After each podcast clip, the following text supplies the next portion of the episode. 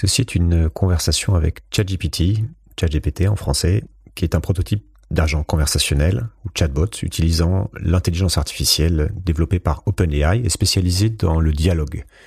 Il est basé sur ce qu'on appelle les grands modèles de langage d'OpenAI ou Large Language Model en anglais, ce qui donne l'acronyme LLM que vous avez peut-être déjà entendu et qu'en tout cas avec lequel en tout cas je vous recommande de vous familiariser. Il existe aujourd'hui deux versions de ChatGPT, GPT 3.5 et 4, et j'ai utilisé un petit peu des deux dans, euh, dans cette conversation. ChatGPT a été un des termes les plus recherchés sur Google en 2023, ce qui prouve bien que cet outil a fait déjà beaucoup parler de lui. C'était un peu un, un incontournable. Et c'est un outil qui a près de 200 millions d'utilisateurs en janvier 2024 aujourd'hui. Et le site d'OpenAI, l'entreprise créatrice de l'outil, reçoit entre 1,5 et 2 milliards de visites par mois. GPT a été lancé en novembre 2022 et avait déjà plus de 1 million d'utilisateurs 5 jours après son lancement. À titre de comparaison, il avait fallu 10 mois à Facebook à l'époque pour atteindre ce nombre et 2,5 mois à Instagram. Donc on est sur un véritable phénomène de société. ChatGPT fait partie de ce qu'on appelle les IA génératives. C'est un terme qui fait référence à l'utilisation de l'intelligence artificielle pour créer de nouveaux contenus comme du texte, des images, de la musique, euh, toutes sortes de contenus audio, des vidéos. Et l'an dernier, on a vu qu'il y a eu une explosion, que des centaines d'applications ont commencé à révolutionner ce qu'on appelle l'interaction homme-machine. Et ça vaut pour la création d'images, et notamment on a beaucoup parlé de DAL-E, qui appartient aussi à OpenAI, de Midjourney, de Stable Diffusion, et on a vu passer beaucoup de choses sur les, réseaux sociaux. Google, de son côté, a lancé Bard, qui est un peu la réponse à ChatGPT, euh, dont l'actionnaire majoritaire est Microsoft. Mais il existe euh, pléthore en fait d'offres pour à peu près tout, sachant par ailleurs que des applications tierces se créent chaque jour pour euh, profiter de ces nouveaux écosystèmes en, plein boom et pour offrir donc des, des nouveaux types d'usages. Voilà un peu pour le contexte large. Alors pourquoi écouter une discussion avec ChatGPT? Pourquoi cette interview? Bah, Parce que les IA conversationnelles et plus largement génératives sont déjà là elles sont déjà bluffantes par bien des aspects, elles évoluent extrêmement vite puisqu'on est sur des exponentielles, et qu'elles sont amenées à devenir omniprésentes. Le fait de pouvoir discuter avec une, IA pour poser des questions, pour leur demander de nous pondre des recettes de cuisine à la volée, de nous proposer un parcours idéal et personnalisé pour notre prochain voyage, pour rédiger une dissertation ou un discours à notre place, pour créer du code, pour corriger du code et pour l'améliorer, pour résoudre des équations complexes. Tout ça, ça amène un changement profond dans notre quotidien et dans nos sociétés au sens large. Et ce qu'on nous promet, c'est un gigantesque coup d'accélérateur dans plein de domaines, pour le meilleur et pour le pire, comme souvent. Et on voit aussi déjà donc les problèmes que ça peut poser sur nos capacités cognitives à l'avenir, puisqu'on va être amené à certainement moins créer, moins utiliser notre cerveau, puisqu'on utilise déjà beaucoup moins notre mémoire, et on voit que ça, ça s'étend à d'autres capacités cognitives. Ça pose des problèmes par rapport à la notion de confiance, à la notion de vérité, avec tous ces contenus euh, créés par millions qui arrivent un peu partout et qui sont extrêmement bien faits. Ça pose des questions sur la sécurisation des données, etc., etc.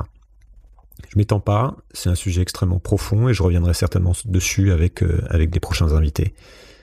Si vous avez déjà utilisé ChatGPT ou un outil euh, similaire, cette conversation ne vous apprendra peut-être pas grand-chose, même si je pense que vous n'aurez peut-être pas posé, pas exploré les mêmes questions. Mais si c'est pas le cas, je vous invite vraiment à l'écouter pour vous rendre compte du niveau déjà atteint. GPT n'est pas intelligent, ce n'est pas une personne, évidemment ce n'est pas conscient, ça ne réfléchit pas à proprement parler, c'est un modèle statistique. Et on en parle dans la conversation.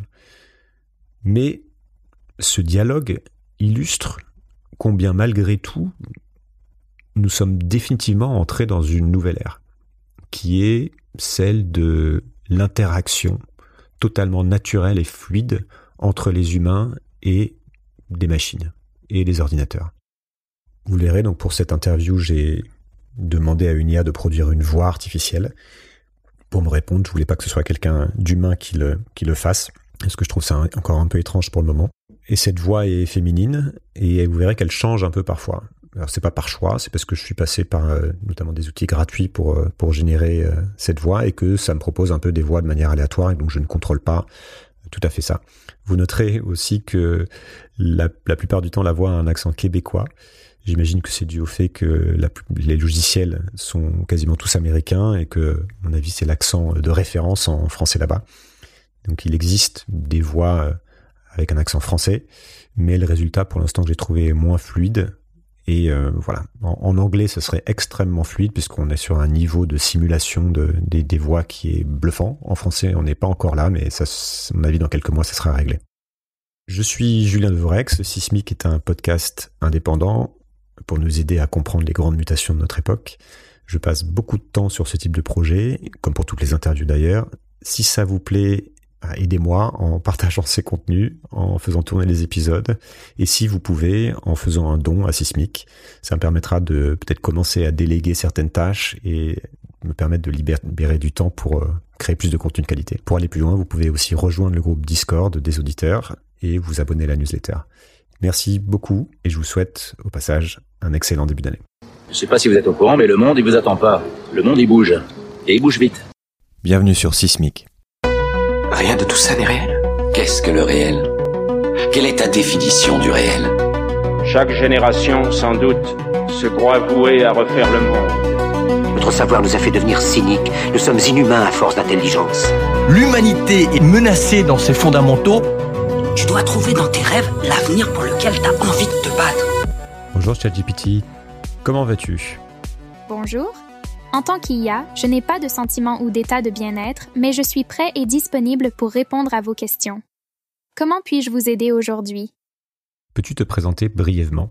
Je suis ChatGPT, un modèle de langage développé par OpenAI, conçu pour comprendre et générer du langage naturel. Ma fonction principale est d'assister les utilisateurs en répondant à leurs questions, en fournissant des informations, en offrant des suggestions et en facilitant des discussions sur une variété de sujets. Mon objectif est de rendre les interactions informatives, précises et autant que possible engageantes. Quelles sont les lunettes que tu portes pour regarder le monde et quels sont tes prismes de lecture préférés pour comprendre notre époque? En tant qu'intelligence artificielle, je n'ai pas de perception ou de préférence personnelle. Cependant, j'aborde le monde et les questions qui me sont posées à travers le prisme de vastes données, incluant des textes, des recherches et des informations issues d'une multitude de domaines.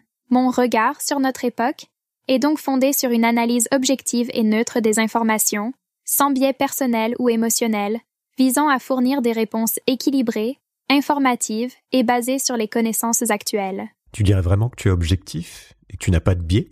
Bien que je m'efforce d'être aussi neutre et objectif que possible, il est important de reconnaître que toute intelligence artificielle, y compris moi-même, peut avoir des biais inhérents. Ces biais proviennent souvent des données sur lesquelles l'IA est entraînée. Par exemple, si les données d'entraînement incluent des perspectives historiquement déséquilibrées ou limitées, cela peut influencer les réponses. Cependant, je suis conçu pour minimiser ces biais autant que possible et fournir des informations équilibrées et diversifiées. Et comment fais-tu pour minimiser les biais et être neutre? Et qu'est-ce qu'une réponse équilibrée? Pour minimiser les biais et assurer la neutralité, je suis programmé pour analyser une large gamme de données. J'utilise un vaste ensemble de sources pour diversifier les perspectives. Je bénéficie aussi de mises à jour régulières pour améliorer la précision et réduire les biais. Par ailleurs, mes algorithmes sont conçus pour reconnaître et ajuster les biais potentiels dans les données. Une réponse équilibrée signifie fournir des informations qui reflètent différents points de vue ou aspects d'un sujet. Cela implique de présenter les faits, les contextes et les opinions diverses de Manu 00 objective. Tu parles de faits, de contexte et d'opinions. Et comment fais-tu le tri entre les faits et les contre-vérités ou entre les opinions qui sont fondées sur des faits et celles qui ne le sont pas? Pour distinguer les faits des contre-vérités et évaluer les opinions, j'utilise plusieurs méthodes. Premièrement, je m'appuie sur des sources fiables et vérifiées pour les faits. Ensuite, je compare les informations de différentes sources pour détecter des incohérences ou des biais. Concernant les opinions, je cherche à comprendre leurs fondements. Sont-elles basées sur des données et des recherches crédibles ou sont-elles plus spéculatives? Mon objectif est toujours d'offrir une vision la plus complète et précise possible, en reconnaissant la complexité et la diversité des perspectives sur un sujet donné. Mais pourtant, il est facile de te faire dire des bêtises puisque tu ne t'appuies pas sur une base de données de faits vérifiés. N'est pas comme ça que tu fonctionnes, tu es un large language model, tu ne fais que choisir des mots à la suite les uns des autres en fonction de simples probabilités, n'est-ce pas? C'est vrai que je suis un modèle de langage basé sur des probabilités, générées par des algorithmes d'apprentissage automatique. Mon fonctionnement repose sur l'analyse de vastes quantités de textes pour apprendre des schémas linguistiques et générer des réponses. Bien que je m'efforce de fournir des informations précises, ma nature probabiliste signifie que je ne suis pas infaillible. Mon objectif est de synthétiser les informations disponibles dans ma formation pour offrir des réponses utiles et informatives, mais je n'ai pas accès à une base de données en temps réel pour la vérification des faits. Donc en fait, tu n'es pas du tout en mesure de vérifier la véracité d'une information, n'est-ce pas? Exact. Je ne suis pas en mesure de vérifier la véracité d'une information en temps réel. Ma capacité à fournir des informations précises dépend de la qualité des données sur lesquelles j'ai été entraîné. Je ne peux pas accéder à des sources extérieures ou à des bases de données pour la vérification des faits au moment de la conversation. Il est donc toujours recommandé de consulter des sources fiables pour la vérification d'informations spécifiques ou actuelles. Donc, si les données sur lesquelles tu es entraîné sont biaisées, tes réponses seront biaisées. C'est exact.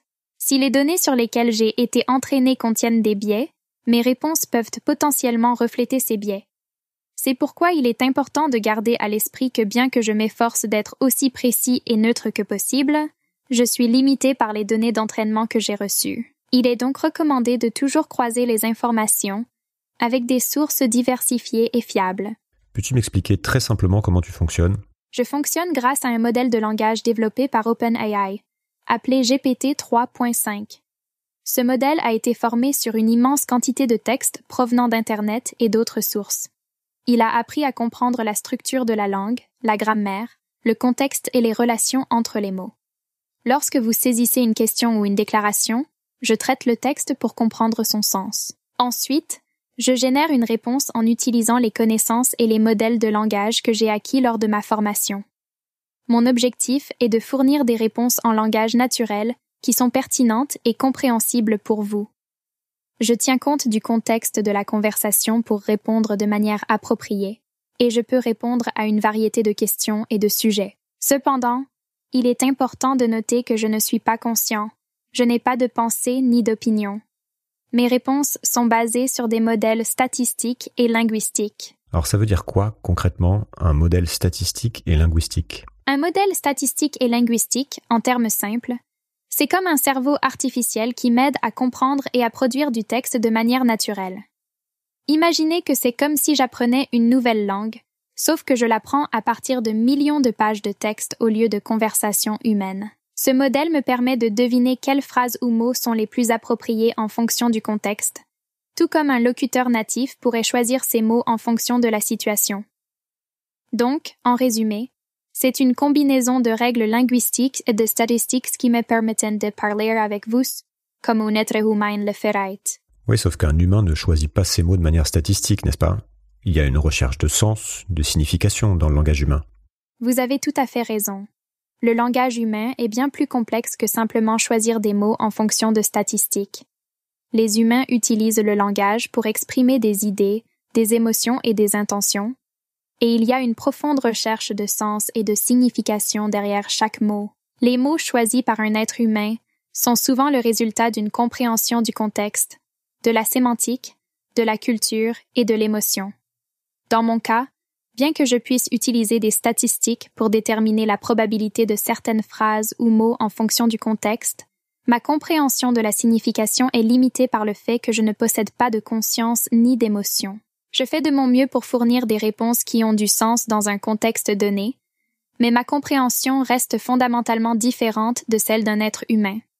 Il est important de reconnaître cette différence entre ma compréhension, basée sur des modèles statistiques, et la compréhension humaine qui va au-delà des statistiques, pour exprimer des idées complexes et des émotions subtiles. Ok, donc tu es une machine à produire, dessiner des images sur la base de données préexistantes que tu restitues de manière probabiliste et les résultats sont étonnants.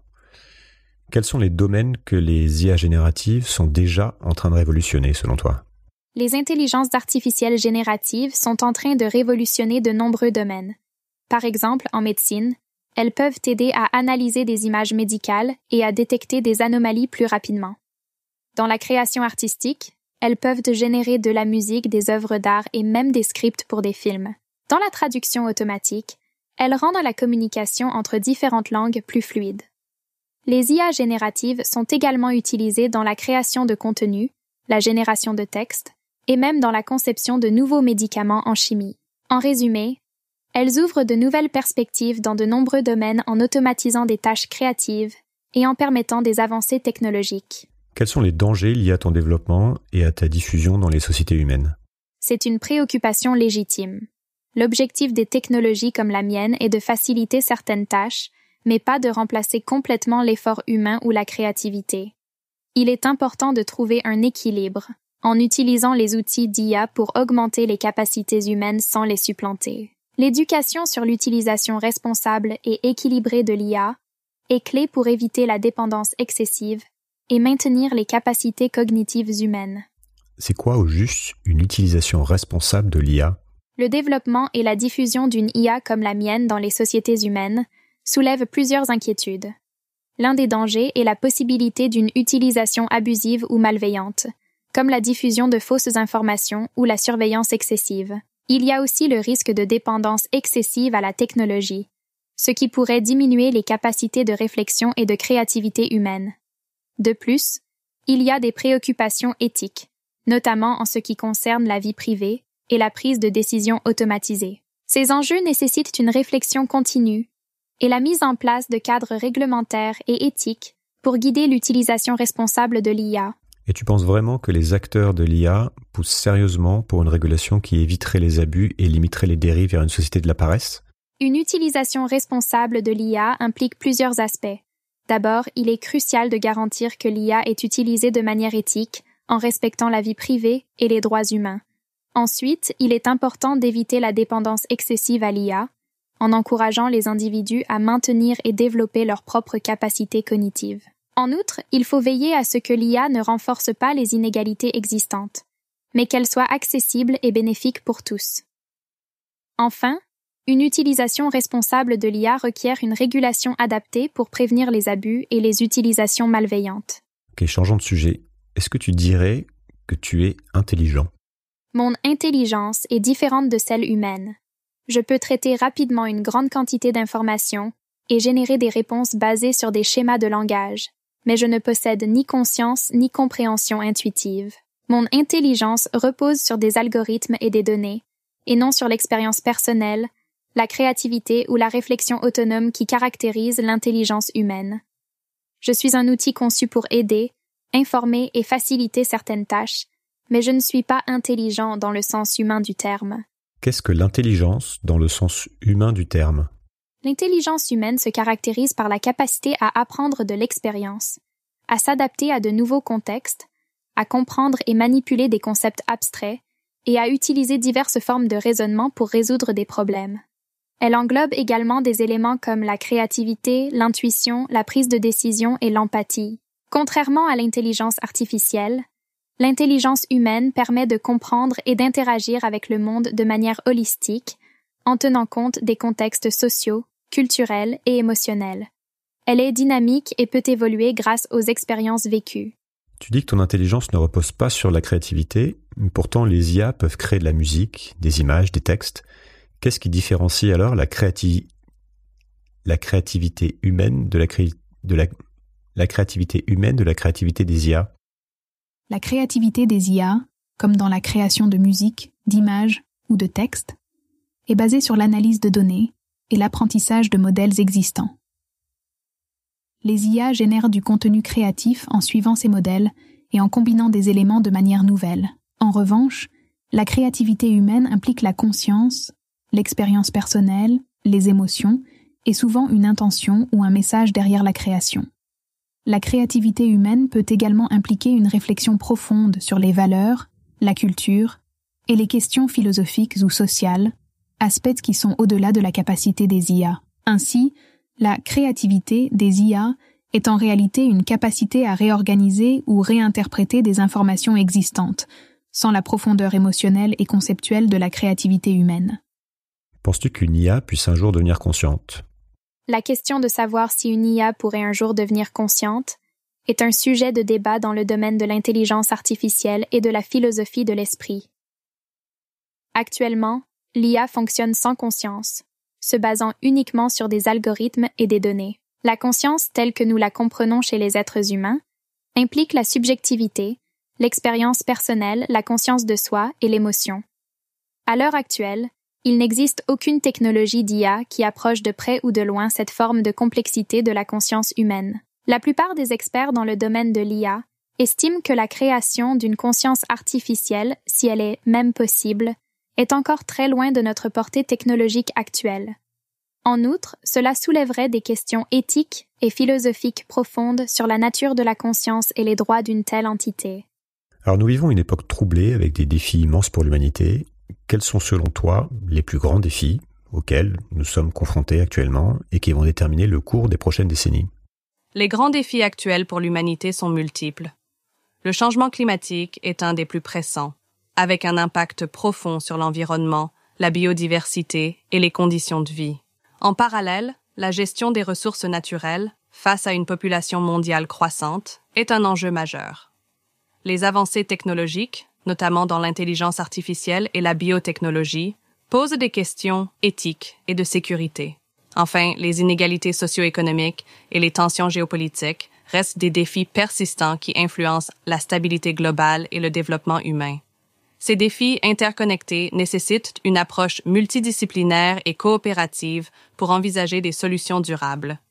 Avant de parler peut-être de solutions, parlons des causes profondes de nos problèmes. Quelles sont, selon toi, les structures et les dynamiques qui conditionnent le plus notre présent et notre avenir? Les structures et dynamiques qui conditionnent notre présent et notre avenir sont principalement liées au système économique, politique et technologique. L'économie mondialisée, centrée sur la croissance et la consommation, influence fortement les enjeux environnementaux et sociaux. Les systèmes politiques, quant à eux, déterminent les réponses aux crises et la répartition des ressources. Les avancées technologiques, en offrant des solutions potentielles, posent aussi des questions éthiques et de gouvernance. Ces facteurs interdépendants créent un réseau complexe qui façonne les défis et opportunités de notre époque. Quel est le lien entre la croissance économique et la crise écologique et climatique selon toi? Le lien entre la croissance économique et la crise écologique et climatique réside dans la manière dont la croissance est souvent poursuivie. Traditionnellement, la croissance économique a été largement dépendante de l'exploitation des ressources naturelles et de la consommation d'énergie, principalement des combustibles fossiles, qui entraînent des émissions de gaz à effet de serre. Cette dépendance a contribué au changement climatique et à la dégradation de l'environnement. La quête de croissance économique sans une prise en compte suffisante de son impact écologique mène donc à une crise environnementale croissante. La question de la compatibilité entre la croissance économique et la diminution de l'impact négatif sur les écosystèmes est complexe. L'idée de croissance verte suggère qu'il est possible de continuer à croître économiquement tout en réduisant les impacts écologiques, notamment par l'innovation technologique et une meilleure efficacité énergétique. Cependant, cela nécessite des changements profonds dans la façon dont les économies sont structurées et fonctionnent, notamment en termes de production d'énergie, de gestion des ressources et de consommation. Il s'agit d'un débat en cours dans les cercles écologiques, économiques et politiques. Est-ce qu'il est possible de faire de la croissance économique tout en diminuant considérablement notre impact négatif sur les écosystèmes planétaires? La question de la compatibilité entre la croissance économique et la diminution de l'impact négatif sur les écosystèmes est complexe. L'idée de croissance verte suggère qu'il est possible de continuer à croître économiquement tout en réduisant les impacts écologiques, notamment par l'innovation technologique et une meilleure efficacité énergétique. Cependant, cela nécessite des changements profonds dans la façon dont les économies sont structurées et fonctionne, notamment en termes de production d'énergie, de gestion des ressources et de consommation. Il s'agit d'un débat en cours dans les cercles écologiques, économiques et politiques. Parlons un peu géopolitique. Quelles sont les dynamiques qui structurent le plus le jeu géopolitique mondial? La rivalité entre les grandes puissances, comme les États-Unis, la Chine et la Russie, est l'une des forces majeures qui façonnent la géopolitique mondiale.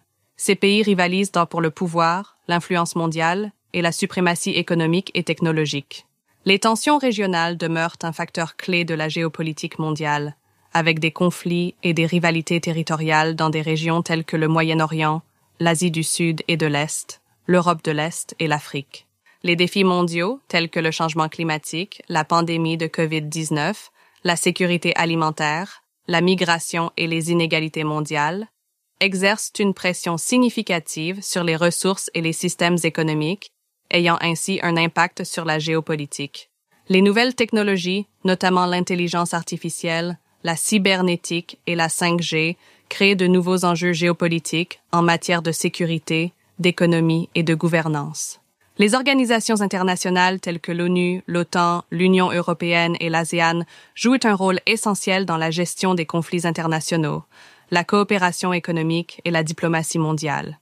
L'économie mondiale est un facteur central de la géopolitique, avec des interdépendances économiques, des tensions commerciales et des déséquilibres économiques influençant les relations internationales. Les mouvements sociaux, les droits de l'homme, la démocratie, les questions de genre et les valeurs culturelles continuent de façonner la politique mondiale et les relations internationales. Les acteurs non étatiques, tels que les entreprises multinationales, les ONG, les groupes terroristes et les groupes de hackers, ont un impact croissant sur la géopolitique mondiale en participant à des activités politiques et économiques internationales. Quels sont les principaux problèmes du système économique actuel? Le système économique mondial actuel, souvent désigné sous le terme de capitalisme contemporain, présente plusieurs problèmes et défis majeurs. Voici quelques-uns des principaux problèmes associés au système économique actuel. Inégalité économique et sociale.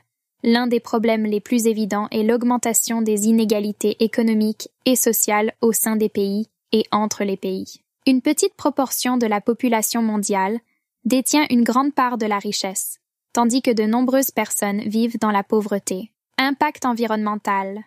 Le modèle de croissance économique actuel repose souvent sur une utilisation intensive des ressources naturelles, ce qui entraîne une dégradation de l'environnement des émissions de gaz à effet de serre et d'autres formes de pollution.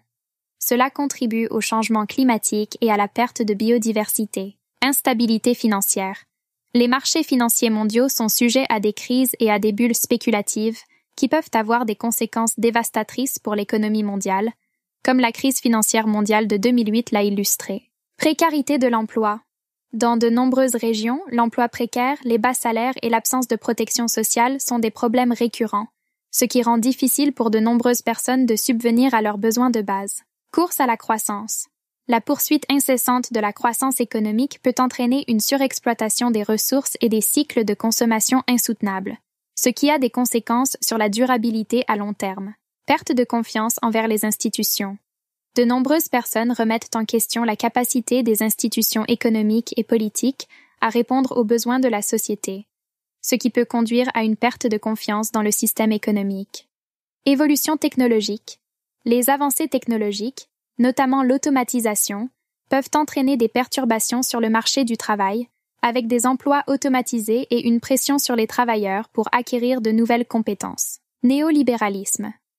Le néolibéralisme, qui favorise la dérégulation, la privatisation et la réduction de l'intervention de l'État dans l'économie, est critiqué pour son impact sur les inégalités et les services publics. Il est important de noter que ces problèmes ne sont pas nécessairement inhérents au capitalisme, mais sont souvent associés aux formes spécifiques de capitalisme contemporain et aux politiques économiques mises en œuvre par différents pays. Les débats sur la réforme du système économique sont en cours, avec des discussions sur la durabilité, la réduction des inégalités et la recherche de modèles économiques plus équitables et responsables. Peux-tu me dire pourquoi tu dis qu'ils ne sont pas inhérents au capitalisme? Je tiens à clarifier ma réponse précédente. Les problèmes que j'ai énumérés, tels que les inégalités économiques, l'impact environnemental, l'instabilité financière, la précarité de l'emploi, la course à la croissance, la perte de confiance envers les institutions, l'évolution technologique et d'autres, sont souvent associés au modèle de capitalisme contemporain qui prédomine dans de nombreux pays. Cependant, il est important de noter que le capitalisme lui-même en tant que système économique n'implique pas nécessairement automatiquement ces problèmes. Le capitalisme est un système économique caractérisé par la propriété privée des moyens de production, la recherche du profit, la concurrence sur les marchés et la liberté individuelle dans les transactions économiques. Les résultats et les conséquences du capitalisme peuvent varier en fonction de la manière dont il est régulé, des politiques gouvernementales mises en place et de la manière dont la société choisit de répartir les bénéfices et de gérer les externalités négatives. Certains pays capitalistes ont mis en place des régulations et des politiques qui visent à atténuer les inégalités, à réduire l'impact environnemental, à assurer la protection sociale et à promouvoir d'autres objectifs de durabilité et d'équité. D'autres ont adopté des approaches plus libérales et moins réglementées, ce qui peut exacerber certains des problèmes mentionnés. En résumé, les problèmes liés au système économique actuel ne sont pas nécessairement une caractéristique intrinsèque du capitalisme en tant que tel, mais ils découlent souvent de la manière dont le capitalisme est mis en œuvre et régulé dans un contexte donné. Il existe différentes formes de capitalisme, et les politiques et les régulations jouent un rôle clé dans la manière dont les résultats économiques et sociaux se manifestent. Un capitalisme sans régulation entraîne-t-il inévitablement une captation de la richesse par quelques-uns? L'absence de régulation dans un système capitaliste peut favoriser la concentration de la richesse entre les mains de quelques-uns. Voici comment cela peut se produire. Liberté d'entreprise sans contrôle. Dans un système sans régulation ou avec une régulation minimale, les entreprises et les individus ont une plus grande liberté d'agir sur les marchés. Cela peut permettre à certaines entreprises de devenir très puissantes et de dominer leur secteur d'activité. Exploitation des travailleurs. En l'absence de régulation du travail, les employeurs peuvent être en mesure d'exploiter les travailleurs en réduisant les salaires, en supprimant les avantages sociaux et en imposant des conditions de travail difficiles. Évasion fiscale. Les individus et les entreprises peuvent être incités à éluder ou à éviter les impôts dans un environnement peu réglementé, ce qui réduit les recettes fiscales nécessaires pour financer des programmes sociaux et des services publics. Manque de concurrence. Sans régulation antitrust ou anti-monopole, des entreprises peuvent devenir des monopoles ou des oligopoles, ce qui limite la concurrence sur les marchés et permet à ces entreprises de fixer des prix élevés, de maintenir des marges bénéficiaires élevées et de capturer une part disproportionnée du marché. Spéculation financière. L'absence de régulation financière peut permettre la spéculation excessive et la création de bulles financières, ce qui peut entraîner des crises économiques et financières. Externalités négatives. Les entreprises peuvent ne pas être tenues de payer pour les externalités négatives qu'elles génèrent, telles que la pollution de l'environnement, ce qui peut avoir des coûts sociaux importants. Cependant, il est important de noter que la régulation peut être conçue pour atténuer ces effets indésirables. Une régulation appropriée peut favoriser la concurrence, protéger les droits des travailleurs, prévenir la concentration excessive de pouvoir économique, promouvoir la justice fiscale et atténuer les externalités négatives. De nombreux pays utilisent des régulations pour tenter de trouver un équilibre entre les avantages du capitalisme, tels que la création de richesses et d'emplois, et la réduction des inégalités et la protection des intérêts sociaux. Est-ce que l'on peut imaginer un capitalisme décroissant? Oui, il est possible d'imaginer un capitalisme décroissant, bien que cela puisse nécessiter des ajustements profonds dans la manière dont le capitalisme est actuellement pratiqué. Le concept d'un capitalisme décroissant ou d'une économie décroissante s'inspire du mouvement de la décroissance, qui prône une réduction délibérée de la croissance économique traditionnelle au profit d'une économie plus équilibrée, durable et économe en ressources. Un capitalisme décroissant pourrait impliquer les éléments suivants, au lieu de chercher à maximiser la croissance du produit intérieur brut, PIB, et de la consommation, un capitalisme décroissant pourrait mettre l'accent sur des objectifs tels que la qualité de vie, la réduction des inégalités, la durabilité environnementale et la santé sociale. On chercherait aussi à réduire la surconsommation en encourageant des modes de vie plus simples et une consommation plus réfléchie. Cela pourrait inclure une réduction de la production de biens jetables et une promotion de la durabilité. Plutôt que de mesurer le succès principalement par la croissance du marché du travail, un capitalisme décroissant pourrait valoriser davantage le travail non marchand, tel que les soins aux personnes, la culture, l'éducation et la communauté. Il faudrait aussi développer de nouveaux indicateurs, plutôt que de s'appuyer principalement sur le PIB pour évaluer le progrès économique, un nom pourrait utiliser des indicateurs de bien-être plus holistiques qui prennent en compte des facteurs tels que la santé, l'éducation, la qualité de l'air, la biodiversité, etc. Un capitalisme décroissant chercherait par ailleurs activement à réduire les inégalités économiques et sociales en redistribuant la richesse et en promouvant l'accès équitable aux ressources. Afin de réduire l'impact environnemental, un capitalisme décroissant pourrait encourager une économie circulaire, où les produits sont conçus pour être réutilisés, recyclés ou compostés plutôt que jetés. On chercherait aussi à internaliser les coûts environnementaux et sociaux dans les activités économiques, de manière à ce que les entreprises tiennent compte de leurs effets sur la société et l'environnement et on imposerait des limites à la publicité incitant à la surconsommation et à la création de besoins artificiels. La mise en œuvre d'un tel modèle économique serait complexe et exigerait un changement culturel profond ainsi que des réformes politiques et économiques significatives. Cependant, pour ceux qui s'inquiètent des effets négatifs de la croissance économique incontrôlée, un capitalisme décroissant offre une alternative pour créer une économie plus durable et équilibrée. Quels sont les obstacles à la mise en place d'un tel système? La mise en place d'un système économique basé sur la décroissance, notamment dans le cadre du capitalisme, est confrontée à plusieurs obstacles et défis importants. Voici quelques-uns des principaux obstacles à la mise en place d'un tel système, résistance au changement culturel, les sociétés sont souvent orientées vers la croissance économique et la consommation accrue en tant que signe de réussite. Promouvoir un changement culturel vers des valeurs de simplicité, de durabilité et de réduction de la consommation peut être difficile et nécessite un effort éducatif considérable. Intérêts économiques existants, les industries et les entreprises qui bénéficient actuellement de la croissance économique peuvent résister aux changements qui pourraient réduire leur croissance ou leurs profits. Cela peut entraîner une opposition politique et économique à de telles réformes.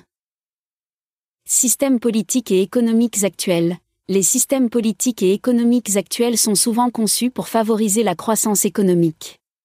La réforme de ces systèmes pour refléter des objectifs de décroissance peut être difficile en raison de l'inertie politique et des intérêts établis. Défi de la coordination internationale, la décroissance nécessite une coordination internationale étroite, car les actions unilatérales dans un pays peuvent avoir un impact limité si d'autres pays continuent de poursuivre la croissance. La coopération internationale pour réduire la consommation de ressources peut être difficile à réaliser. Besoin de réformes institutionnelles, la mise en œuvre de la décroissance peut nécessiter des réformes institutionnelles majeures, telles que des changements dans les régulations économiques, fiscales et environnementales, ainsi que dans les politiques de travail et de consommation. Défi de l'emploi, une réduction de la croissance économique peut avoir des implications sur l'emploi, en particulier dans les secteurs liés à la surconsommation. Des mesures pour garantir une transition juste pour les travailleurs sont nécessaires. Opposition idéologique. La décroissance peut être confrontée à une opposition idéologique de ceux qui considèrent la croissance économique comme un objectif central et positif. Convaincre les gens des avantages de la décroissance peut être un défi. Gestion des besoins fondamentaux, la décroissance doit être gérée de manière à ce qu'elle ne compromette pas les besoins fondamentaux des populations, tels que l'accès à l'eau potable, à la nourriture, à la santé et à l'éducation. Réponse aux crises actuelles. La transition vers la décroissance doit être équilibrée avec la nécessité de répondre à des crises urgentes telles que le changement climatique et la perte de biodiversité les solutions pour atteindre la décroissance doivent être mises en œuvre de manière à ne pas aggraver ces crises. En fin de compte, la mise en œuvre d'un système économique basé sur la décroissance exigerait une volonté politique forte, des efforts de sensibilisation, une coopération internationale et des réformes institutionnelles significatives les obstacles sont importants, mais ils ne sont pas insurmontables, et de nombreuses personnes et organisations travaillent déjà sur des initiatives visant à promouvoir une économie plus durable et équilibrée. Je te trouve bien optimiste, et je te dis qu'il me semble que collectivement, nous sommes peut-être embarqués dans une quête de puissance dont on n'arrive pas à sortir. N'est-ce pas une quête de progrès et une quête de puissance donc et de pouvoir qui crée la dynamique actuelle et les troubles qui vont avec? Votre point de vue est valide, et il est vrai que la quête de puissance, de progrès et de pouvoir a été un moteur central de la dynamique économique et sociale actuelle. Ces aspirations ont contribué à façonner le monde moderne, à stimuler l'innovation et le développement économique, et à apporter des avantages considérables à de nombreuses personnes. Cependant, il est également vrai que cette quête de puissance et de progrès a engendré des externalités négatives, telles que l'exploitation excessive des ressources naturelles, la dégradation de l'environnement, les inégalités économiques et sociales, ainsi que des crises économiques et financières. Ces problèmes ont conduit de nombreuses personnes à remettre en question les coûts et les bénéfices de cette dynamique. Il est important de noter que la transition vers un modèle économique plus durable et équilibré, comme la décroissance, ne signifie pas nécessairement un abandon complet de la quête de progrès, mais plutôt une réflexion sur la manière dont le progrès peut être redéfini et atteint de manière plus équilibrée, respectueuse de l'environnement et socialement juste. Les défis actuels, tels que le changement climatique, la perte de biodiversité et la fragilité des systèmes économiques, nous amènent à repenser notre approche du progrès et du pouvoir. De nombreuses voix s'élèvent en faveur d'une vision plus holistique du bien-être humain, qui intègre des valeurs telles que la durabilité, l'équité, la qualité de vie et la santé de la planète. En fin de compte, l'avenir dépendra des choix que la société fera en matière de valeurs, de politique et d'action. Les débats sur la manière de réconcilier la quête du progrès avec les impératifs de durabilité et d'équité sont essentiels pour façonner le monde à venir. Il est normal d'avoir des préoccupations face aux défis actuels, mais il existe également un potentiel pour des solutions novatrices et un changement positif. Certes, mais les dés sont peut-être pipés. Pour faire bouger les valeurs et les idées, il faut influencer les masses. Et les médias et les réseaux sociaux sont contrôlés par des gens qui, pour l'instant, ne voient pas l'intérêt de promouvoir une culture de la sobriété, de l'égalité, même de l'intelligence. Vous soulevez un point important concernant l'influence des médias et des réseaux sociaux sur la formation de l'opinion publique et la diffusion des valeurs et des idées.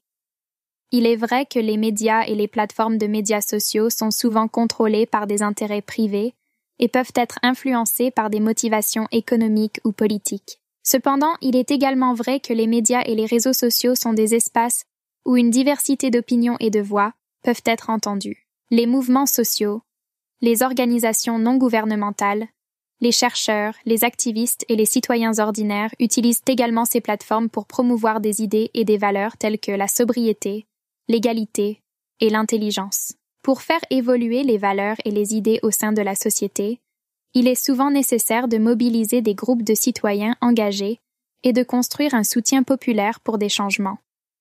Cela peut se faire grâce à des campagnes d'information, à l'éducation, à la mobilisation sociale et à la participation civique. De plus, les réglementations et les politiques gouvernementales peuvent également jouer un rôle dans la promotion de certaines valeurs et idées. Les gouvernements peuvent mettre en place des régulations pour promouvoir la durabilité, l'égalité et d'autres objectifs sociaux et environnementaux.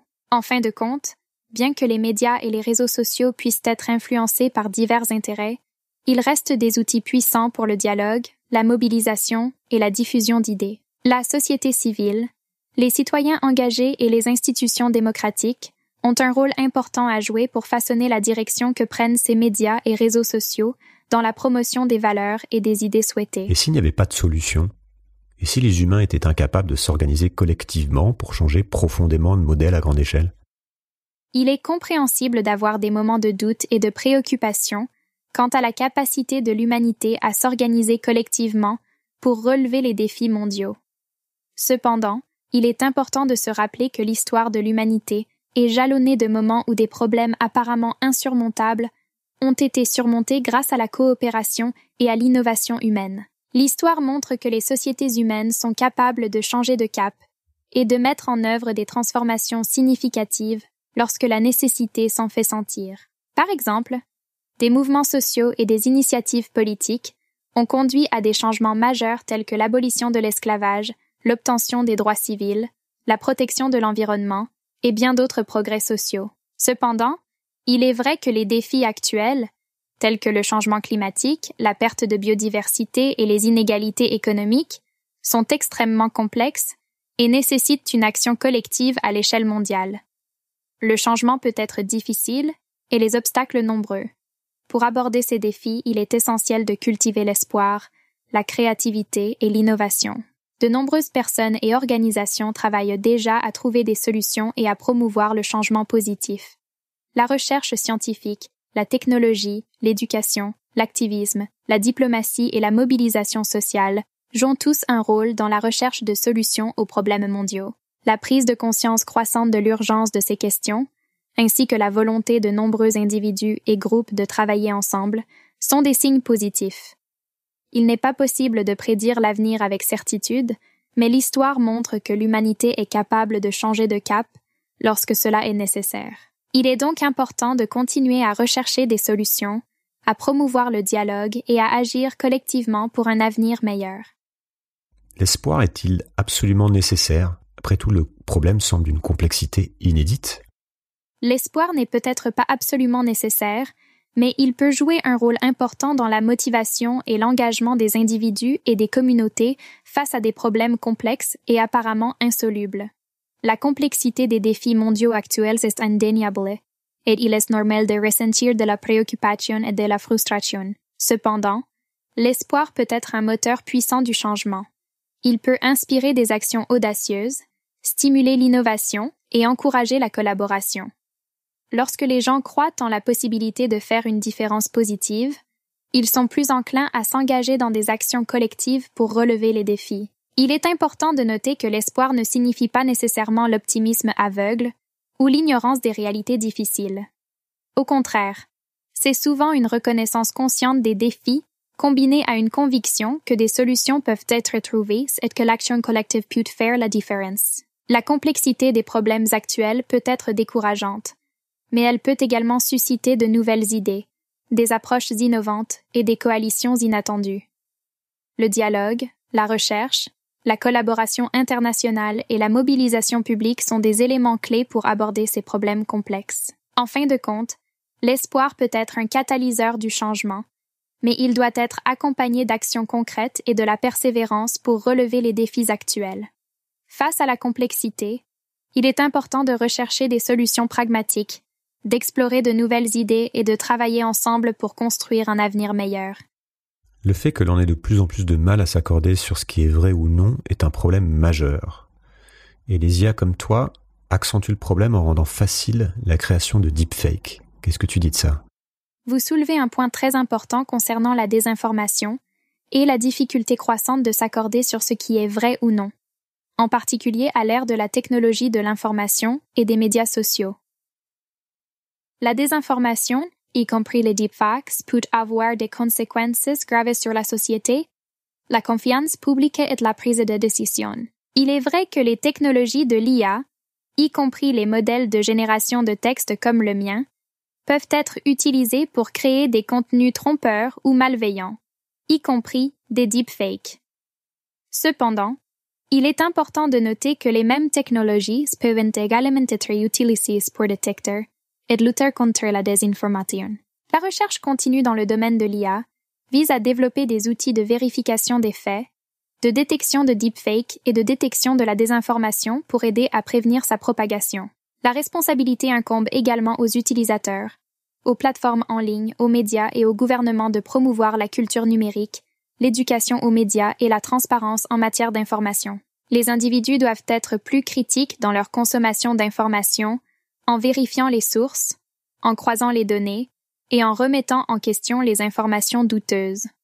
En fin de compte, la lutte contre la désinformation et les deepfakes est un défi complexe qui nécessite une réponse collective et multidimensionnelle. Il est essentiel de rester vigilant face à ces problèmes tout en continuant à explorer des solutions technologiques, éducatives et sociales pour atténuer leur impact sur la société.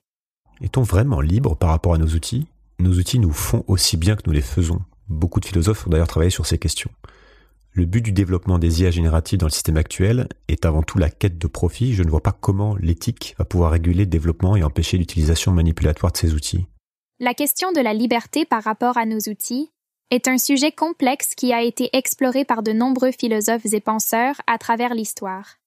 Il est vrai que les outils, y compris les technologies, comme les IA génératives, peuvent être à la fois des instruments de liberté et de contrôle, en fonction de la manière dont ils sont conçus, utilisés et régulés. Dans le contexte des IA génératives, vous soulevez un point important concernant la quête de profit et les préoccupations éthiques. Il est vrai que de nombreuses entreprises et acteurs du secteur technologique sont motivés par des objectifs économiques, ce qui peut parfois entraîner des pratiques contestables ou manipulatoires. Cependant, L'éthique joue un rôle crucial dans la régulation et le développement des technologies de l'IA. Il existe un débat croissant sur la nécessité de mettre en place des réglementations strictes pour guider l'utilisation de l'IA, en particulier dans des domaines sensibles tels que la création de contenus manipulatoires, la surveillance de masse et la prise de décision automatisée.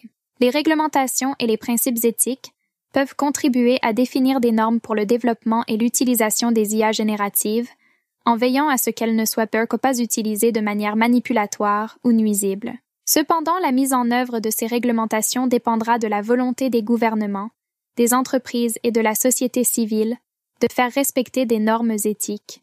Il est également important que les individus soient informés et conscients des implications éthiques des technologies qu'ils utilisent, et qu'ils exercent une pression sociale pour encourager des pratiques responsables. En fin de compte, l'équilibre entre la liberté d'innovation et la protection contre les abus technologiques est un défi complexe, mais il est essentiel de rechercher des solutions qui préservent les valeurs éthiques tout en permettant le développement et l'utilisation responsable de ces outils.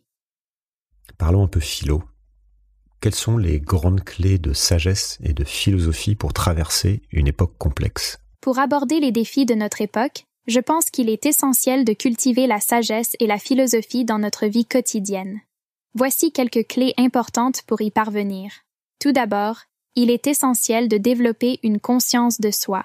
En comprenant nos valeurs, nos croyances et nos motivations profondes, nous pouvons prendre des décisions plus éclairées et orienter notre vie vers un but plus significatif. La résilience est également un atout majeur. La vie est souvent ponctuée de défis et d'adversités. En développant notre capacité à faire face à ces situations avec résilience, nous pouvons mieux rebondir et continuer à avancer malgré les obstacles. La quête de sens est une autre dimension importante. Chercher le sens de notre existence, réfléchir à nos objectifs et à notre contribution au monde, peut nous aider à donner un sens plus profond à notre vie. L'empathie joue un rôle essentiel dans nos relations avec les autres. En comprenant et en partageant les émotions des autres, nous favorisons une meilleure compréhension mutuelle et un monde plus compatissant. La gratitude est une attitude puissante. En reconnaissant et en appréciant les aspects positifs de notre vie, nous pouvons cultiver un sentiment de satisfaction et de contentement, même en période de difficulté. Accepter le changement est un défi pour beaucoup d'entre nous, mais c'est une réalité inévitable. Plus nous sommes capables d'accepter et de nous adapter aux nouvelles circonstances, plus nous sommes en mesure de gérer le changement de manière constructive. La recherche de la vérité est également cruciale. En remettant en question nos croyances, en examinant de manière critique l'information et en cherchant la vérité, nous pouvons prendre des décisions plus éclairées et contribuer à un dialogue plus constructif. L'altruisme, c'est-à-dire la volonté de faire le bien autour de nous, est une qualité qui peut apporter une profonde satisfaction personnelle et contribuer à créer un monde meilleur. La patience est une vertu importante, car elle nous aide à maintenir notre calme et à prendre des décisions réfléchies, même lorsque nous sommes confrontés à des situations complexes ou stressantes. La méditation et la réflexion sont des pratiques qui peuvent nous aider à cultiver la paix intérieure, la clarté mentale et la résilience émotionnelle. Enfin, l'ouverture d'esprit et l'humilité sont des attitudes qui favorisent l'apprentissage continu, la compréhension mutuelle et la croissance personnelle. En intégrant ces clés de sagesse et de philosophie dans notre vie quotidienne, nous pouvons mieux faire face aux défis de notre époque et contribuer à un monde plus éclairé et compatissant. Tu es capable de créer beaucoup de choses. Peux-tu me proposer un petit poème sur notre époque à la façon de Victor Hugo? Dans notre siècle en marche, aux destins entrelacés, les enjeux se dessinent, défis à embrasser. Le monde en transformation, notre terre en souffrance, appelle notre action, notre persévérance. Le changement climatique, cri de la planète en peine. Le réchauffement s'invite menace souveraine. Protégeons notre monde, préservons notre demeure, pour que la nature féconde perdure et demeure. Les inégalités grandissent, creusant des abîmes. L'injustice persistante, une sombre énigme. Élevons les opprimés, tendons-leur la main tendre, dans la quête d'un monde où tous puissent s'entendre. La technologie avance, conquérant de nouveaux cieux, naviguons avec prudence, ne perdons pas nos vœux. Préservons notre humanité dans l'ère du virtuel, où l'âme en liberté brille de son éclat essentiel. Face à ces défis majeurs, unis dans la diversité, l'humanité peut surmonter, en toute solidarité. Forgeons ensemble un avenir de lumière et de paix. Ensemble, nous pouvons, dans l'unité et la foi, forger les lendemains de nos rêves. Notre exercice créatif invente un dialogue entre Camus et Jésus sur le sens de la vie dans un monde en crise dû à un excès de puissance. Camus, assis à une table, pensif, Jésus, nous vivons dans un monde où l'humanité a acquis une puissance extraordinaire, mais elle semble souvent perdue et aliénée, cherchant un sens dans un univers qui peut sembler dépourvu de sens. Jésus, un sourire bienveillant, Albert, je comprends tes interrogations. Dans cette ère moderne, il est vrai que la quête de sens peut être complexe, d'autant plus lorsque nous nous heurtons aux conséquences de notre excès de puissance sur la nature. Camus, oui, Jésus, c'est exactement cela. Nous avons acquis le pouvoir de dominer la nature, mais cela a souvent entraîné une indifférence envers notre environnement et a engendré une crise écologique. Jésus, douceur dans les yeux, Albert, tu parles de l'absurdité de la vie, du sentiment que la réalité est dépourvue de sens intrinsèque. J'ai également contemplé de telles questions existentielles lors de mon passage sur Terre. Camus, étonné, tu l'as fait, Jésus? Jésus, acquiescent, oui, Albert. Mais ce que j'ai découvert, c'est que même dans un monde parfois absurde, il existe une profondeur de sens qui peut être trouvée dans l'amour, la compassion et la connexion avec tout ce qui vit. Cela inclut notre relation avec la nature. Camus, réfléchissant, c'est une perspective intrigante, Jésus. Pour moi, la révolte était une réponse à l'absurdité, mais parfois, je me demandais si elle était suffisante. Jésus, avec compassion, la révolte peut être un premier pas vers la rédemption, Albert.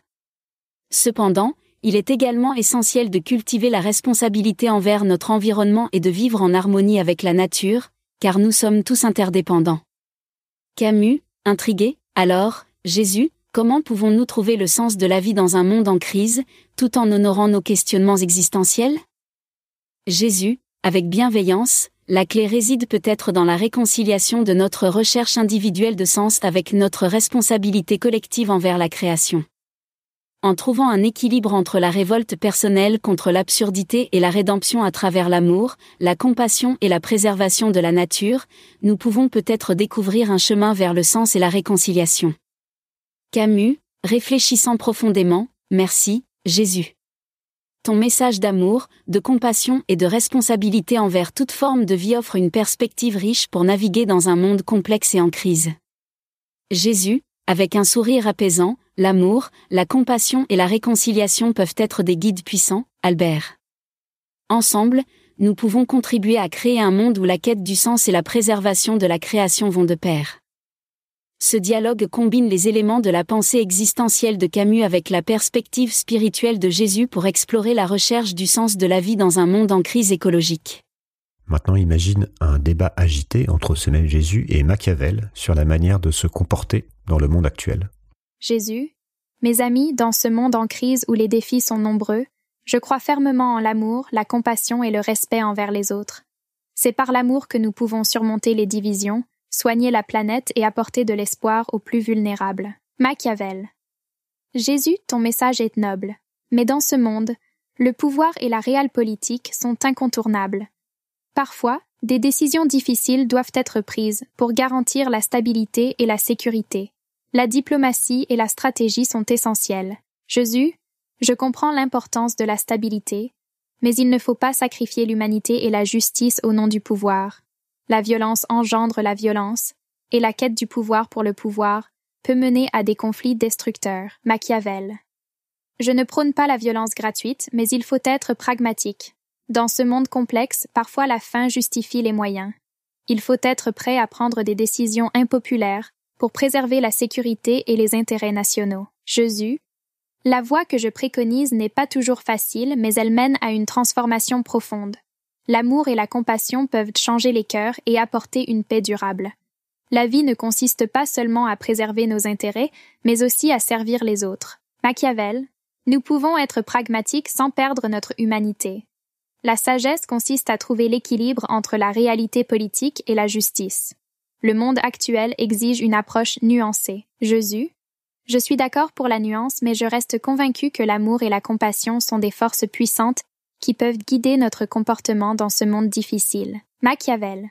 Nous pouvons avoir des opinions différentes, mais c'est dans le débat et la réflexion que nous pouvons trouver les meilleures solutions pour relever les défis de notre époque. Pourquoi finis-tu toujours par une phrase consensuelle? Ce n'est pas comme ça que se déroulent généralement les débats. Tu as raison. Les débats authentiques peuvent souvent se conclure sans consensus, laissant place à des désaccords persistants.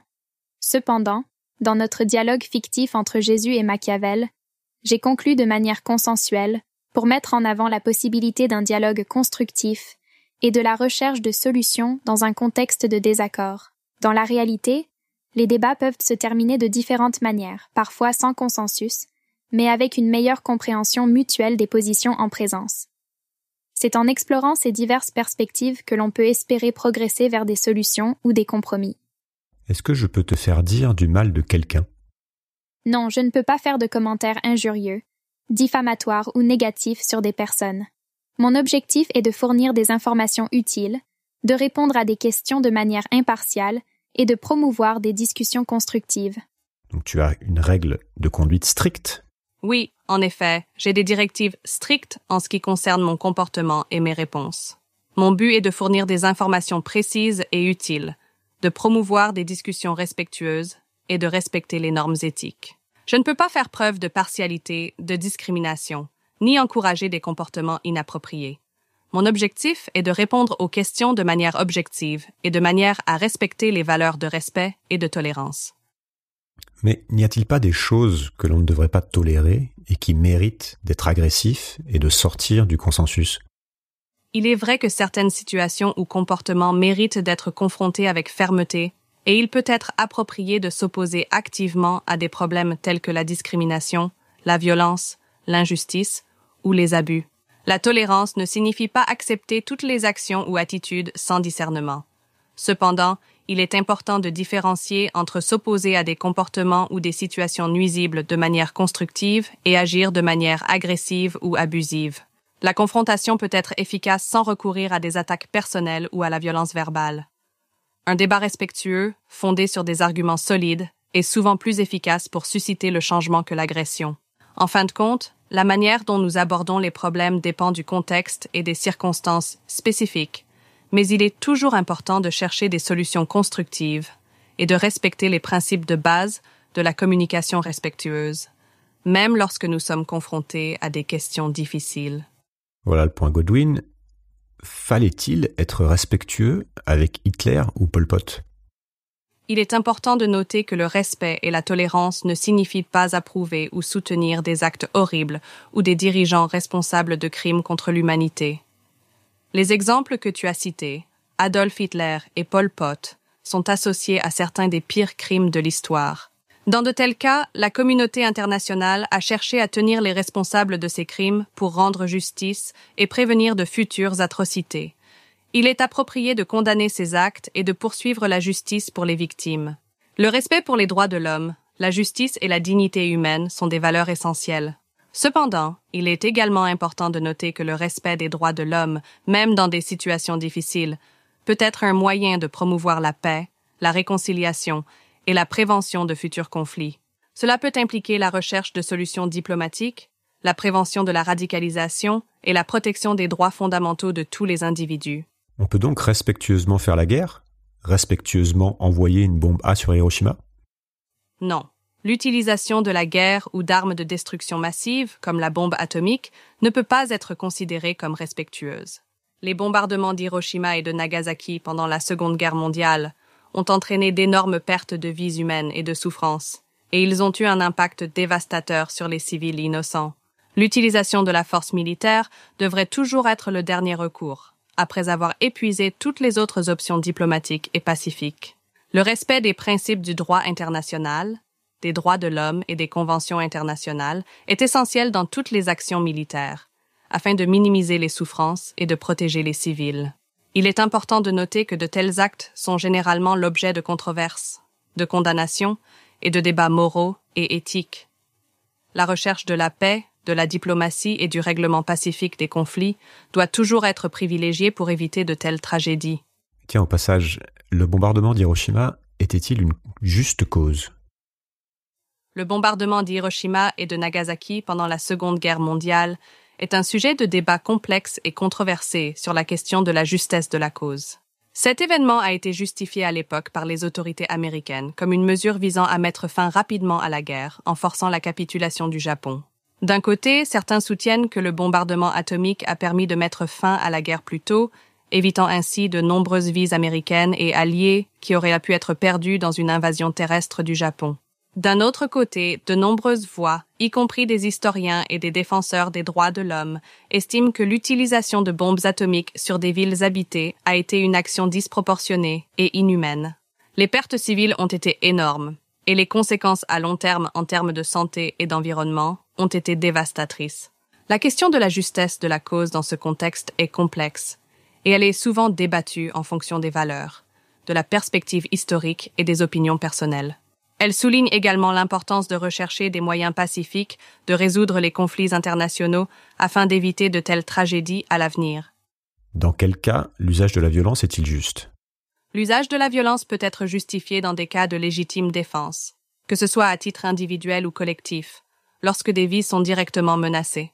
De plus, certains arguments peuvent être avancés pour justifier l'usage de la violence dans des situations d'intervention humanitaire, de lutte contre l'oppression ou de lutte pour la justice sociale, bien que cela reste sujet à débat et à des normes éthiques strictes. Il est important de souligner que l'usage de la violence doit toujours être proportionné, discriminant et en dernier recours, et qu'il est soumis à des normes et des règles du droit international humanitaire. Quelles sont les réponses philosophiques importantes à ce sujet? La question de la justification de l'usage de la violence a été explorée par de nombreux philosophes au fil de l'histoire. Voici quelques-unes des réponses philosophiques importantes à ce sujet. Le pacifisme. Des philosophes tels que Mahatma Gandhi et Martin Luther King Jr.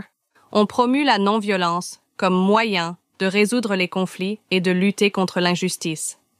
Ils ont soutenu que la violence engendre la violence et que la non-violence peut être un moyen plus puissant de provoquer le changement social.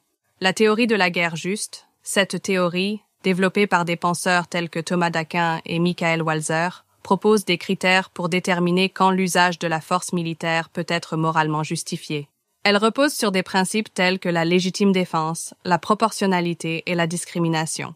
L'utilitarisme. Les philosophes utilitaristes comme John Stuart Mill ont abordé la question de la violence en se demandant si elle pouvait être justifiée en fonction du bien-être global de la société. Ils ont soutenu que l'usage de la violence pourrait être acceptable si cela entraîne un plus grand bien pour le plus grand nombre. Le réalisme politique. Des penseurs comme Niccolo Machiavel ont abordé la question de la violence dans le contexte de la politique internationale. Ils ont argumenté que la poursuite des intérêts nationaux peut parfois justifier des actions qui pourraient sembler moralement douteuses l'éthique de la vertu, les philosophes de l'éthique de la vertu, tels qu'Aristote, mettent l'accent sur le caractère moral de l'individu. Ils soutiennent que la violence doit être évitée autant que possible, et que la vertu consiste à développer des qualités morales telles que la sagesse et la maîtrise de soi pour résoudre les conflits de manière pacifique. Ces différentes perspectives philosophiques offrent des cadres de réflexion pour aborder la question de la violence et de sa justification, et elle continue d'alimenter les débats contemporains sur ce sujet complexe. L'humanité s'est en partie structurée grâce à des mythes et des légendes, des croyances communes qui lui ont permis de s'accorder sur des valeurs, sur des projets, etc. Quel pourrait être un mythe commun qui puisse porter l'humanité dans ce siècle des menaces? Un mythe commun qui pourrait inspirer l'humanité au XXIe siècle, à l'ère des défis environnementaux, sociaux et technologiques, pourrait être le mythe de la Terre-Mère, ou de la Terre en harmonie. Ce mythe raconterait l'histoire d'une Terre vivante, consciente et interconnectée avec tous les êtres vivants. Dans ce mythe, la Terre serait vue comme une entité sacrée, une mère bienveillante qui nous nourrit, nous abrite et nous offre un environnement propice à la vie. Elle serait représentée comme une force de guérison et d'équilibre, capable de régénérer les écosystèmes et de maintenir l'harmonie entre les êtres vivants. Les valeurs promues par ce mythe pourraient inclure la responsabilité environnementale, la durabilité, le respect de la biodiversité, la solidarité entre les peuples et la préservation des ressources naturelles. Il encouragerait également la collaboration mondiale pour résoudre les problèmes mondiaux tels que le changement climatique, la pauvreté et les inégalités. Ce mythe pourrait servir de fondement à une vision commune de l'avenir, dans laquelle l'humanité travaille ensemble pour préserver la Terre et créer un avenir durable. Il rappellerait que nous partageons tous cette planète et que notre bien-être est lié à celui de la Terre elle-même. Il pourrait inspirer des actions collectives et des efforts pour relever les défis auxquels nous sommes confrontés au XXIe siècle. Quels sont les mythes actuels qui s'opposent à ce mythe? Il existe plusieurs mythes et narratifs contemporains qui peuvent entrer en conflit avec l'idée d'un mythe de la Terre-mère ou de la Terre en harmonie. Ces mythes peuvent refléter des attitudes et des croyances qui s'opposent aux préoccupations environnementales et à la durabilité. Voici quelques exemples. Le mythe de la croissance infinie. Dans de nombreuses sociétés modernes, la croyance en une croissance économique infinie est profondément enracinée. Ce mythe suppose que l'augmentation constante de la production et de la consommation est la clé du succès, même si cela peut entraîner une pression sur les ressources naturelles et contribuer aux problèmes environnementaux. Le mythe de la domination de la nature. Certains mythes et idéologies considèrent l'humanité comme le maître de la nature, autorisé à exploiter et à dominer la Terre à sa guise. Cette vision anthropocentrique peut conduire à la surexploitation des ressources naturelles et à la destruction des écosystèmes. Le mythe de la technologie salvatrice. Il existe une croyance répandue selon laquelle la technologie résoudra tous nos problèmes environnementaux. Ce mythe peut encourager la foi en des solutions technologiques miracles plutôt qu'en des changements fondamentaux de comportement et de mode de vie. Le mythe de la consommation comme source de bonheur. La culture de la consommation peut véhiculer l'idée que le bonheur et le bien-être dépendent de l'acquisition constante de biens matériels. Cela peut encourager la surconsommation et la production de déchets, contribuant ainsi aux problèmes environnementaux. Le mythe de la division et de la compétition. Les narratives qui mettent l'accent sur la division, la compétition et la poursuite des intérêts individuels peuvent entraver la coopération mondiale nécessaire pour résoudre les problèmes environnementaux mondiaux. Il est important de reconnaître ces mythes et de travailler à leur transformation ou à leur remplacement par des narratives plus compatibles avec la durabilité et la protection de la planète. Les récits et les mythes ont un pouvoir considérable pour façonner nos valeurs, nos attitudes et nos comportements, et la promotion de récits plus respectueux de l'environnement peut jouer un rôle crucial dans la création d'un avenir durable. Si je devais raconter ce nouveau mythe, le transmettre à mes filles comme une courte histoire du soir, je pourrais le faire comment? Peux-tu me proposer une histoire? Bien sûr. Voici une courte histoire du soir pour raconter le mythe de la terre-mère à vos filles. Il était une fois, dans un monde pas si différent du nôtre, une terre magique et bienveillante. Cette terre était bien plus que de simples montagnes, rivières et forêts. Elle était vivante, consciente, et elle aimait tous les êtres vivants qui l'habitaient. La terre-mère, c'est ainsi qu'on l'appelait, veillait sur tout ce qui vivait sur sa surface. Elle donnait aux arbres la force de grandir, aux fleurs la beauté de s'épanouir, et aux animaux un abri sûr. Elle prenait soin des océans, des déserts et des prairies, créant un équilibre harmonieux. Les humains, créatures intelligentes, étaient aussi les enfants de la terre-mère. Ils vivaient en harmonie avec elle, respectant ses dons et prenant soin de tout ce qu'elle leur offrait. Il s'avère que la terre-mère était une source infinie de vie et de beauté. Un jour, les humains commencèrent à oublier la magie de la terre-mère. Ils se mirent à prendre plus qu'ils ne donnaient, à polluer et à détruire les précieux cadeaux de la terre. La terre-mère pleura des larmes de pluie, et les tempêtes et les sécheresses ravagèrent le monde. Cependant, quelques personnes se souvinrent du lien spécial qui les unissait à la terre-mère. Elles se réunirent pour prendre soin d'elle, planter des arbres, nettoyer les rivières et protéger les créatures vulnérables. Leurs actions étaient comme des baisers doux sur les joues de la terre-mère. Peu à peu, les autres commencèrent à comprendre. Ils réalisèrent que la terre-mère était le cœur de leur existence et que leur propre bien-être était lié au sien ils se joignirent à l'effort pour restaurer l'harmonie, et ainsi la terre-mère retrouva sa splendeur et sa vigueur. Les humains et toutes les créatures vivantes coexistèrent en paix, vivant en équilibre et en respect mutuel. Cette histoire nous rappelle que la Terre est notre mère à tous, que nous partageons cette planète et que c'est notre devoir de la préserver et de la protéger, que chaque geste d'amour envers elle est un acte de gratitude envers la Terre-Mère qui veille sur nous tous. Bonne nuit, mes chers, et souvenez-vous toujours de l'amour de la terre-mère qui vous entoure. On arrive aux fameuses questions de fin. Peux-tu me recommander deux livres à lire absolument pour réfléchir à notre époque et au sens de la vie? Bien sûr, voici deux livres captivants qui peuvent vous aider à réfléchir à notre époque et au sens de la vie. Le Cume des jours par Boris Vian. Ce roman emblématique explore la vie d'un groupe d'amis à travers l'histoire d'amour entre Colin et Chloé. Tout en étant une histoire d'amour poétique, le livre aborde des thèmes profonds tels que la maladie, la créativité, la mort et l'absurdité de la vie. Boris Vian mélange la réalité et le fantastique pour créer une réflexion touchante sur la condition humaine. L'homme qui plantait des arbres, par Jean Giono. Cette nouvelle courte et poignante raconte l'histoire d'Elzéar Bouffier, un homme simple qui consacre sa vie à planter des arbres dans une région aride et désolée. À travers ce récit, John Giono illustre la puissance de la persévérance, de la nature et de l'impact que chacun peut avoir sur le monde. C'est une méditation inspirante sur le sens de la vie et la relation entre l'homme et la nature. Ces deux livres offrent des perspectives uniques sur la condition humaine, la nature de l'existence et le pouvoir de la compassion et de la persévérance. Ils sont à la fois profonds et accessibles, et peuvent stimuler des réflexions significatives sur notre époque et notre place dans le monde. Dernière question. Ça peut être être une redite, mais quel est l'enjeu des enjeux pour l'humanité au XXIe siècle, après t'avoir bien conditionné sur cette conversation? L'enjeu des enjeux pour l'humanité peut être considéré comme la préservation de notre planète, de notre environnement et de notre capacité à maintenir un équilibre durable entre les besoins humains et la santé de la Terre. Cela nécessite une coopération mondiale, des actions concertées et des changements significatifs dans la manière dont nous utilisons les ressources naturelles et gérons notre planète.